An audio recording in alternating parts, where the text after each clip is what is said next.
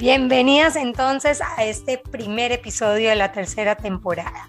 Bueno, como les dije, hoy hay un tema que realmente me llega al corazón. Estamos en octubre y es el mes de concientización del cáncer de mama. Si me estás viendo en YouTube, yo estoy vestida de rosado porque el tema que vamos a hablar hoy quiero que te llegue, quiero que lo escuches y que si tienes que venir en cualquier temporada del año, sea este podcast el que realmente te dé información. Cáncer de mama, ese tema al que le tememos tanto, el que yo le temo tanto, que me acompaña por aquí atrás en mi cabeza constantemente. Y ya les contaré más por qué al final de este episodio. Pero antes quiero que conozcan a la doctora Alejandra Pérez, oncóloga. En este momento trabaja en Sylvester Center en la Universidad de Miami y es una de las oncólogas especialistas en cáncer de seno. Además de ser todos esos títulos y ser una eminencia en lo que hace, es amiga de nuestra familia. Sí, así como les digo, ha visto crecer a mi esposo y realmente podría decir que me ha visto crecer a mí. Sí, es mi oncóloga desde que tengo 19 años, ya les contaremos por qué, pero además es alguien en quien confío, a quien quiero muchísimo y a quien admiro montones. Así que sin más preámbulos, bienvenida la doctora Alejandra Pérez.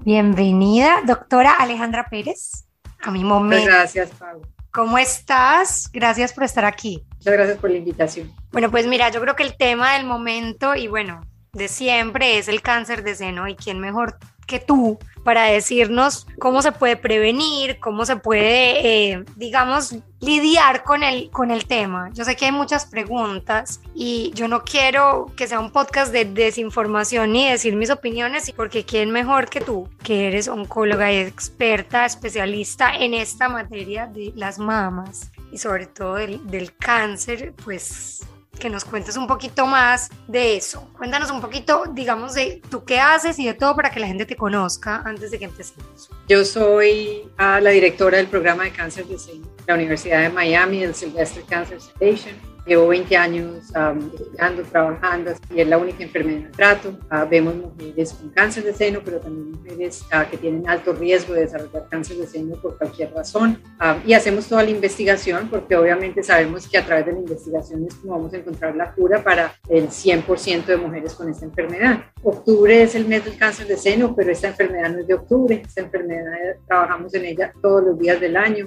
no descansamos porque todavía hay mujeres que, que, mueren de esta enfermedad y a pesar de que hemos hecho muchos avances uh, en esto en los últimos años y llegamos a curar más de un 90% de mujeres, todavía hay unas poquitas que, que no lo logran y, y, por eso es que el trabajo no termina. Tema súper fuerte. Me toca a mí personalmente, nos conocemos, eh, Alejandra ha sido mi doctora durante los últimos increíble, pero durante los últimos 20 años de mi vida.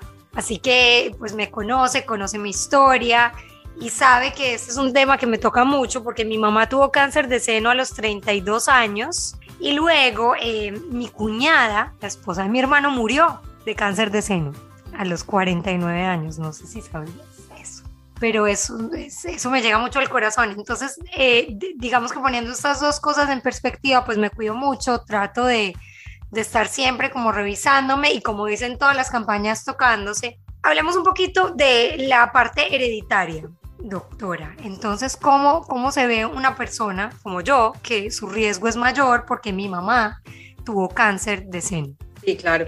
Entonces, lo más importante es, primero que todo, hablar de la historia familiar. Hay, hay, familias en que este tema no se toca y eso obviamente es un error. Hay que saber la historia familiar y por ambos lados. Ah, es tan importante porque hay veces se cree que solamente el riesgo de la mamá es el que importa, de la familia de la mamá, pero no, a, a ambos lados, a mamá y papá son igualmente importantes pues lo primero es preguntar la historia familiar, no solamente de cáncer de seno, sino también de otros cánceres que se pueden asociar con esta enfermedad, como es el cáncer de ovario, cáncer de páncreas, melanoma, cáncer de colon.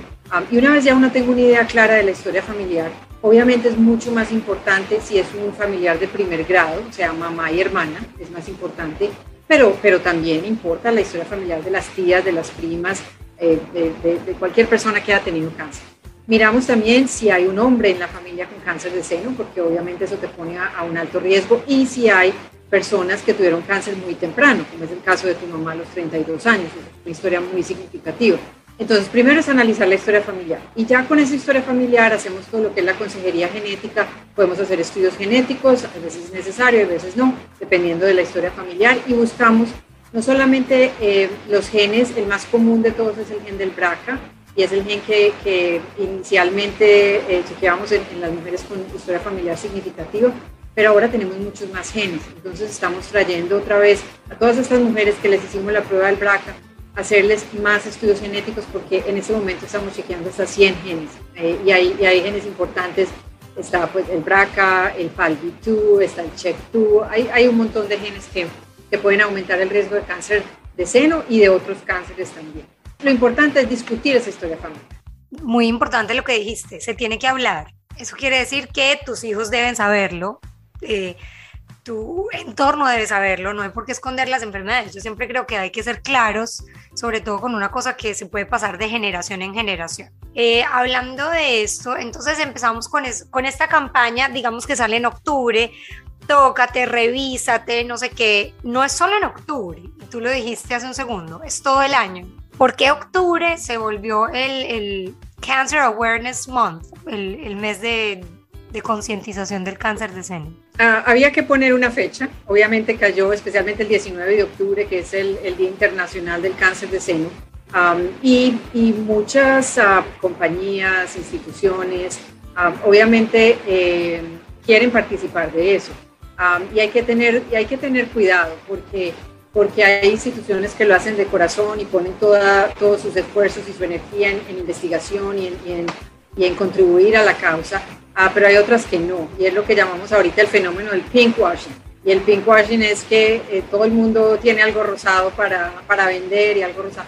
Y no, lo importante es realmente mirar quién, quién está contribuyendo al, al, a esto, quién está contribuyendo a la, a la causa, quién está dando la, la, el dinero que es necesario para la investigación, quién de verdad está ayudando. para no meterse con cualquier compañía cualquier persona que quiera, tener, que quiera tomar ventaja de esta enfermedad así que, que, cuidado a esto. Pero eh, lo usamos cantidades este mes de octubre porque es una manera de, de, diseminar la información. Ah, nosotros tratamos de eh, ir a la comunidad, educar a la, a, la población, tratar de, que todo el mundo esté pendiente de esto. Entonces, nosotros apreciamos que haya un mes dedicado al cáncer de seno porque es una manera buena, bonita de, llegar, de llevar esa información a la gente. Bueno, pues qué tan importante que lo digas, saber a quién se le dona, sobre todo porque en octubre hacen todas las campañas. Pero digamos, hablemos de lo que, de lo que realmente cuenta, aparte del research o, de del dinero que se va para hacer em, sí, estudios a, a sanar las personas, a prevenir el cáncer de seno, también hacen toda una campaña de enseñar a tocarte, a revisarte. Como mamá de tres niñas y con esta historia familiar mía, ¿a qué edad se debe empezar a chequear una mujer o una niña el cáncer de seno? Eh, esperamos que ya sean adultas. obviamente sí, depende mucho de la historia familiar. Generalmente empezamos a los chequeos con mucho más cuidado 10 años antes de que la mamá haya tenido, eh, en el caso tuyo, por ejemplo, tu mamá lo tuvo a los 32 años, así que en cuando ya cumples 20 años vas a empezar a estar pendiente de todo esto.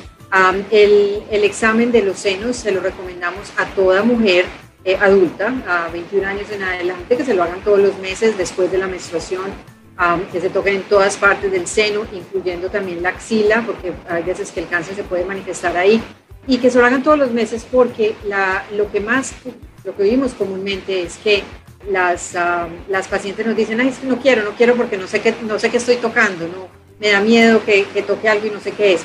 Y lo, lo, importante ahí es hacerlo todos los meses, porque ahí uno aprende a, a, saber cómo es su cuerpo, qué hay ahí, qué no había. Y, y, garantizado que si hay algo distinto, uno va, uno va a ser capaz de saber que, que, eso no estaba.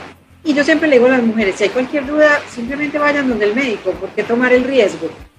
así que el examen de los senos importante, toda mujer adulta, que se lo empiece a hacer para, para saber que su cuerpo, conocer su cuerpo y, y poder reconocer algo normal.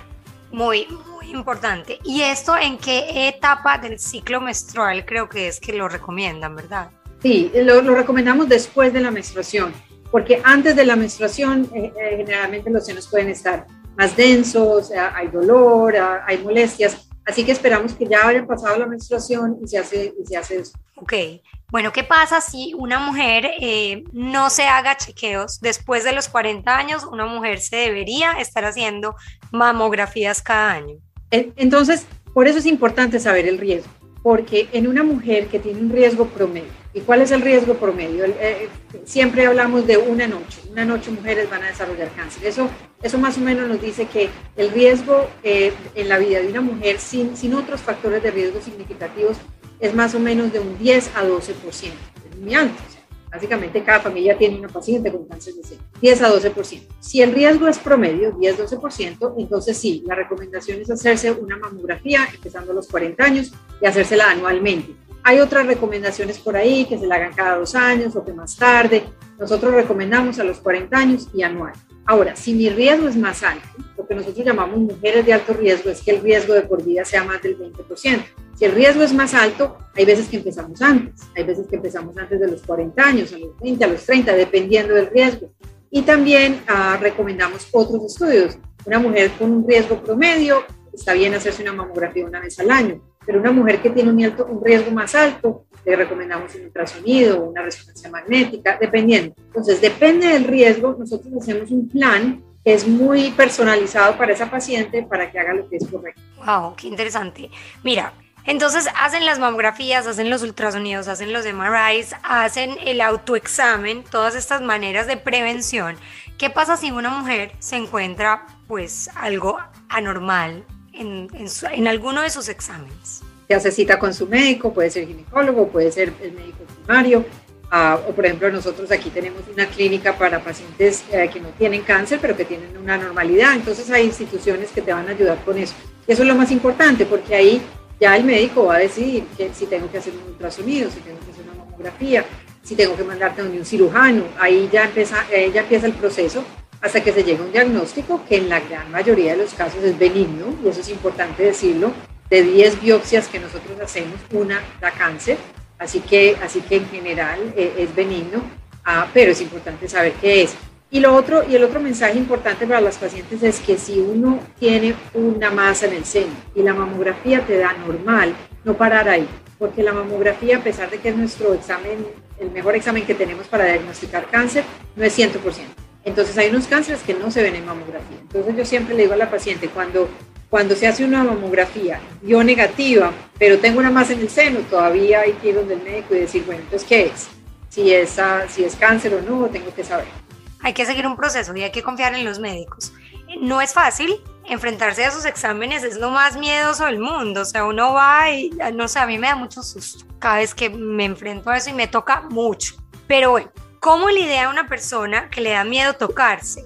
Eh, doctora, creo que eso tiene que ver como que como nos crían desde chiquitos, porque antes era como un tabú, no me toca, y ahora te están diciendo, tócate, conócete, conoce tu cuerpo, porque si te pasa algo te tienes o sea, estoy hablando médicamente hablando, pues de, de que conozcas tu cuerpo para detectar algo en un futuro, de que lo hables con una persona y que no y que no te genere como esa ansiedad irte a chequear. Yo tengo amigas que no van porque les da miedo. O sea, tienen más de 40 y les da miedo la mamografía.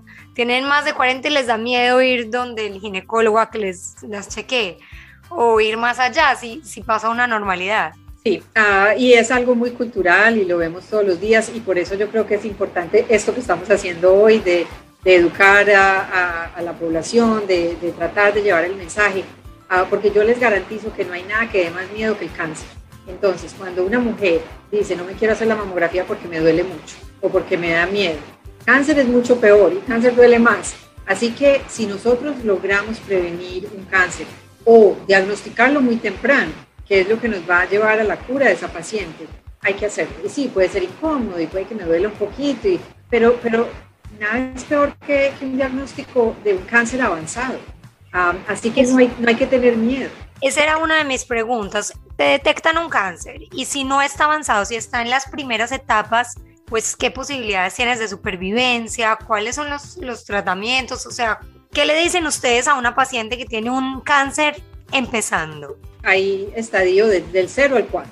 el cero es lo que llamamos carcinoma in situ, que es, es casi que precáncer, eh, y, y, la posibilidad de cura en esas pacientes es de más del 98%. Es, es, es la, eso es el perfecto ejemplo de la detección temprana. Si nosotros llegamos a diagnosticar un carcinoma in situ, o sea, estadio cero, la mayoría se van a curar. Estadio 1, más del 90% de las mujeres se van a curar. Ya empieza a bajar, entonces ya tú te vas a un estadio 3, ya el 70% de mujeres se van a curar. Estadio 4, ya no se puede curar. Entonces, por eso es que la detección temprana es fundamental en esta enfermedad y por eso es que no nos puede dar miedo, porque mientras más nos demoremos, los números empiezan a bajar, entonces no, no tiene sentido. Claro, la detección temprana puede salvar tu vida, básicamente. A ver, hay un tema que esto no solamente le da a las mujeres, también a los hombres le puede dar y los hombres, bueno, pues no, digamos que no los inciten a que se revisen y de todo. Evidentemente la campaña es para las mujeres, el rosado es el predominante. ¿Cómo se da cuenta un hombre o qué, o qué exámenes se hace un hombre para detectar un cáncer de seno? Entonces, en los hombres no es tan común. Cuando en las mujeres es uno en ocho, en los hombres es uno en mil. Es mucho más raro, pero, pero los vemos. Yo tengo aquí en mi oficina hay unos cinco hombres que tienen cáncer de seno. ¿Y cómo se lo detectan? Porque se tocan algo. Obviamente los hombres no hacemos mamografías y entonces se tocan una masa y, y así llegan al diagnóstico de cáncer de seno. Entonces lo importante, como es tan raro, no es que le digamos a los hombres hagas su examen una vez al mes, no. Pero si se tocan algo, que sepan que también les puede dar cáncer de seno y que inmediatamente vayan donde su médico. Lo otro importante ahí con los hombres es saber si hay historia familiar, porque en, eh, hay familias que tienen, por ejemplo, el gen del BRCA. Eh, cuando hay el gen del BRCA hay más posibilidad de cáncer de seno en los hombres, entonces ya no es uno en mil, sino que ya es, ya es mucho más frecuente. Entonces también importante saber el riesgo por ese lado. Impresionante que a los hombres también los afecta y no lo hablamos tanto. Es importante también hablarlo. Bueno. Y siempre hemos hecho el ambiente muy rosado y muy poco eh, amigable para los hombres y eso está cambiando antes se llamaban los centros de la mujer y ya no, ya no. Ya estamos tratando de, de que sea más acogedor para los hombres también, para que ellos se sientan bien ah, viniendo a, a, hacer sus, sus estudios. Okay. Una de las preguntas más frecuentes que encontré buscando sobre este tema es, ¿el estrés puede causar cáncer? Obviamente eso es muy difícil de medir y, y, no hay manera de hacer investigación en ese tema porque es que el estrés es tan distinto para cada persona, el estrés significa una cosa distinta, entonces no hay manera de hacer investigación. Yo pienso que el estrés es malo para, para todo, para cualquier enfermedad um, y tratamos de manejar el estrés, pero, pero es difícil saber si es un factor de riesgo porque es muy, es muy difícil de medir, pero pues mientras menos estrés tenemos en la vida, mejor, así que hay que trabajarle por todos lados. Claro que sí. Bueno, otra de las preguntas es, ¿qué pasa si una mujer embarazada pues le detectan un cáncer de seno? Eh, las tratamos uh, igual, especialmente si es tarde en el embarazo. Obviamente si presentan en el primer trimestre con cáncer de seno es un poco más difícil porque no se pueden dar algunos tratamientos, cirugía también es de alto riesgo, uh, pero, pero si esperamos que pase ese primer trimestre, ya en el segundo y tercer trimestre, las pacientes tratan exactamente igual, podemos hacer cirugía, podemos dar quimioterapia, podemos dar todos los tratamientos que necesiten y en, y en muchos casos hemos logrado que, que, el embarazo siga normalmente y, y, y tengo aquí ya varios uh, hijos míos uh, que nacieron después de haberles dado quimioterapia durante el embarazo y, y bien. Así que sí, eso tampoco nos debe parar. Um, hace muchos años incluso se recomendaba la terminación del embarazo y obviamente eso, eso es uh, uh, la decisión de la paciente, pero podemos preservar, um, podemos preservar el embarazo y, y, tratarlo. Ok, otra de las preguntas más frecuentes es, ¿las hormonas o anticonceptivos pueden eh, hacerte más propenso a tener cáncer de seno? Es tal vez uno de los temas más controversiales del momento. Eh, entonces hay, hay, dos cosas. Una es las, las, los anticonceptivos, las pastillas anticonceptivas. Ah, en general no se han relacionado mucho con cáncer de seno, eh, pero hubo algunos estudios ah, que mostraron que por largo tiempo, más de 10 años, así podían aumentar el riesgo de cáncer de seno. Entonces es algo que se discute dependiendo del riesgo que uno tenga en general. Si quiere eh, eh, usar anticonceptivos, es algo que se discute con, con la paciente. Uh, pero en general permitimos que la paciente los use porque el riesgo no es muy alto. Eh, la terapia de reemplazo hormonal es un poco más distinta, también un tema muy controversial porque hay estudios que han demostrado que sí se puede aumentar el riesgo de cáncer de seno, dependiendo también de qué tipo de terapia hormonal, si es estrógeno, si es progesterona si es las dos. Entonces también es algo que se tiene que discutir y analizar el riesgo de la paciente para empezar y ver si o, y ver también por qué razón se está dando la terapia hormonal y hay veces que se necesita y se da, pero tratamos de evitarla lo que más se puede. Claro, puede causar problemas a futuro. Bueno, ¿y cuáles serían las recomendaciones que tú le darías a todas estas mujeres que nos pueden estar oyendo hoy? Sobre todo la mayoría son mamás eh, para que se cuiden, para que puedan prevenir y para que estén atentas a irse a hacer sus chequeos médicos. Sí, las mamás, el principal problema de nosotros las mamás es que nos importa todo el mundo menos nosotras. Siempre estamos pendientes de la familia, de todo y, no ponemos suficiente atención. Y bien sabemos que si la mamá no está bien, nadie está bien. así que tenemos que ponernos como prioridad. Ah, el, el, mi mensaje siempre es conocer el riesgo, porque si conocemos el riesgo sabemos qué tenemos que hacer entonces, ir a hablar con su médico, ginecólogo, internista, eh, médico primario, hablar con el médico y preguntarle cuál es mi riesgo, cuál es mi riesgo de desarrollar cáncer de seno. Yo tengo un riesgo promedio, igual el de la población en general, pues lo tengo más alto. Y si está más alto, ¿qué, qué tengo que hacer? A ver si una mamografía al año es suficiente, si me tengo que hacer un ultrasonido, si tengo que hacer un MRI, si tengo que hacer estudios genéticos. Entonces, primero, conocer el riesgo. Segundo, tomar eh, control, tomar control y ir a hacerse sus estudios sin miedo, porque así descubramos un cáncer, hay muchas cosas que podemos hacer para, para curarlas de la enfermedad y así que sin miedo y, tomando control de, de nuestra salud. Claro que sí.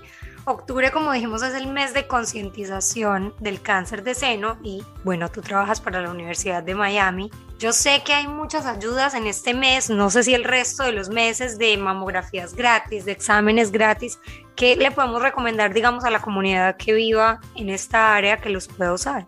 Y eso es importante, no debemos no hacernos los estudios porque, porque no hay seguro, porque no tenemos acceso a salud. Ah, no, ah, hay muchas instituciones que ayudan con mamografías gratis, otras de muy bajo costo. En octubre especialmente todas las instituciones tienen una promoción de octubre y entonces se puede hacer esos estudios a, muy bajo costo y es importante eh, usar esa oportunidad para hacerlo. También eh, alrededor del Día de la Madre hacen también promociones ah, para traer, traer a las mamás a que se hagan su, su mamografía. Así que sí, hay muchas instituciones, está la Asociación Americana de Cáncer, está el COMEN, eh, la Asociación de COMEN, Está, hay, hay, hay, muchas instituciones y cada hospital en el área también tiene, tiene eh, algún especial para, para, hacer estas mamografías de bajo Pues en poco resumen, no hay excusas para no cuidarte y hacerte tus chequeos y prevenir. Ya no lo dijeron, si lo, si lo agarramos a temprana etapa, tenemos 90% de probabilidad de salvarnos, ¿verdad? Así es, y el, y el problema y lo más triste de todo es que, por ejemplo, en la Florida, eh, las mujeres hispanas solamente el 60% de mujeres hispanas se hacen su mamografía. Wow. Aquí hay 40% de mujeres que no se la están haciendo y eso es triste porque obviamente esas mujeres van a tener muchos más problemas. Y lo otro importante es que no las pare tampoco el COVID, que eso fue el otro problema que hemos visto en los últimos dos años, que las mujeres no vinieron a hacerse sus mamografías y ahora estamos viendo cánceres mucho más avanzados. Así que cada hospital también tiene sus precauciones y sus protocolos para que hacerse la mamografía sea un ambiente seguro y, no, haya, no haya problemas con el COVID. Bueno, y finalmente, digamos como consejo, ¿cómo lidiar con la ansiedad de un diagnóstico de cáncer? Yo, lo más importante, obviamente el cáncer es una, es una palabra que da mucho miedo, ah, pero ah, lo importante es, primero que todo, conectarse con un equipo multidisciplinario que te pueda ayudar a cada aspecto. Entonces está uh, oncólogos como yo, eh, cirujanos, patólogos, radiólogos. Esto es un equipo de trabajo que te va a tratar y, entonces lo primero es conectarte con tu equipo multidisciplinario. Eh, una vez yo creo que uno entiende su diagnóstico, que sabe su pronóstico, que sabe que todas las cosas que podemos hacer por esa paciente para, para llegar a, a esa cura, eh, la paciente se va a sentir mucho mejor. Siempre las veo aquí, la primera visita siempre es de terror, porque obviamente es este miedo, me voy a morir, pero ya, ya saben que salen, salen con una actitud distinta y, y ya saben que hay, hay cosas por hacer, que que las posibilidades son buenas, especialmente si hay un diagnóstico temprano. así que no les den miedo, aquí estamos para ayudarles y, llevarlas de la mano, literalmente, eh, por este proceso hasta que se conviertan en sobrevivientes y, la vida sigue adelante. Claro que sí. Bueno, mucha información importante. Seguimos eh, pues concientizando a la gente de temas que realmente hacen la diferencia y este es un tema de salud al que todas debemos ponerle mucha atención. Doctora, gracias por estar aquí en este podcast y bueno, nos vemos la próxima semana. Mucho gusto, Paula.